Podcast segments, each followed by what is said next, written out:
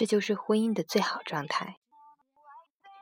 婚姻里最好的状态，无非就是认识你多年，仍喜欢和你在一起。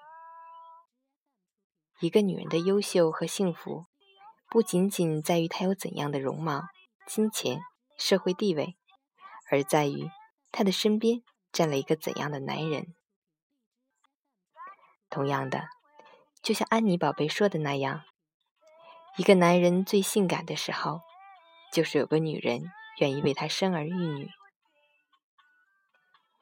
人们常说，爱上一朵花就去陪它绽放。爱上一个人，就陪伴着他成长。于是，韩国篮球队员姜炳贤和舞蹈演员朴佳媛就结婚了。一张结婚照就暴露了各自的职业。自从宝宝出生以后，这三口之家就幸福的开了挂。当你情侣装都搭不好的时候，这一家三口亲子装已经美到爆。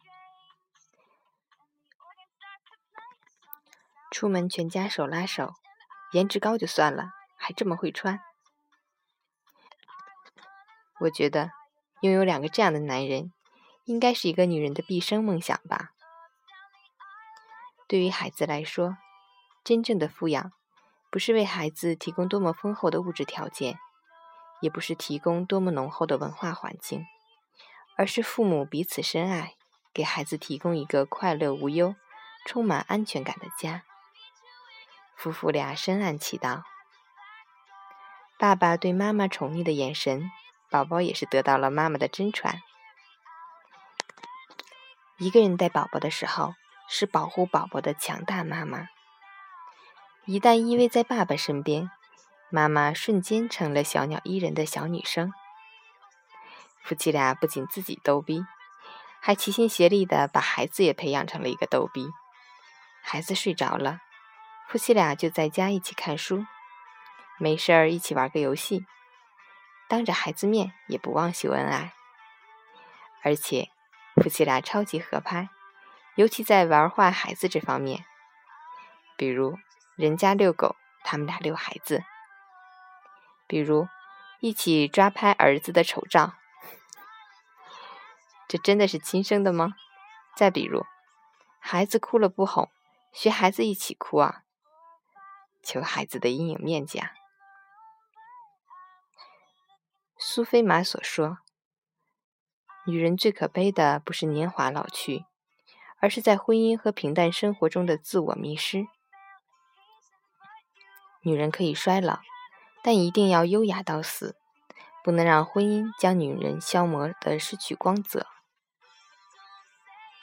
朴家园说自己不仅是一个母亲，一个妻子。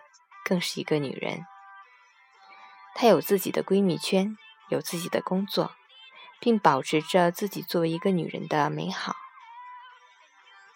一个好女人能把男人变成快乐的人，同样的，一个好男人也会把女人变成幸福的人。即便打球脚受伤，也要陪伴老婆孩子，陪伴。是一个男人最坚实的誓言，守候是一个女人最强大的温柔。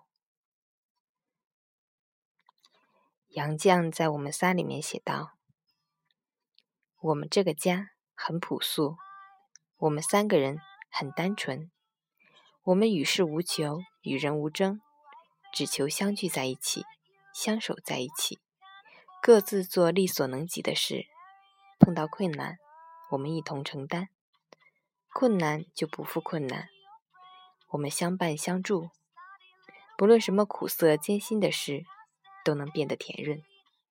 我们稍有一点快乐，也会变得非常快乐。好想要这样的小幸福。爱情里最美好的事，莫过于你和我最终成为我们。婚姻里最好的状态，无非就是。认识你多年，仍喜欢和你在一起。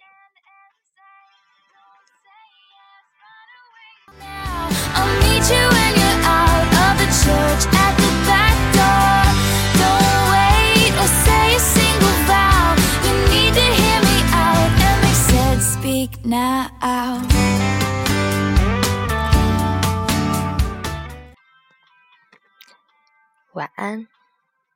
祝你有个好梦我是雨帆。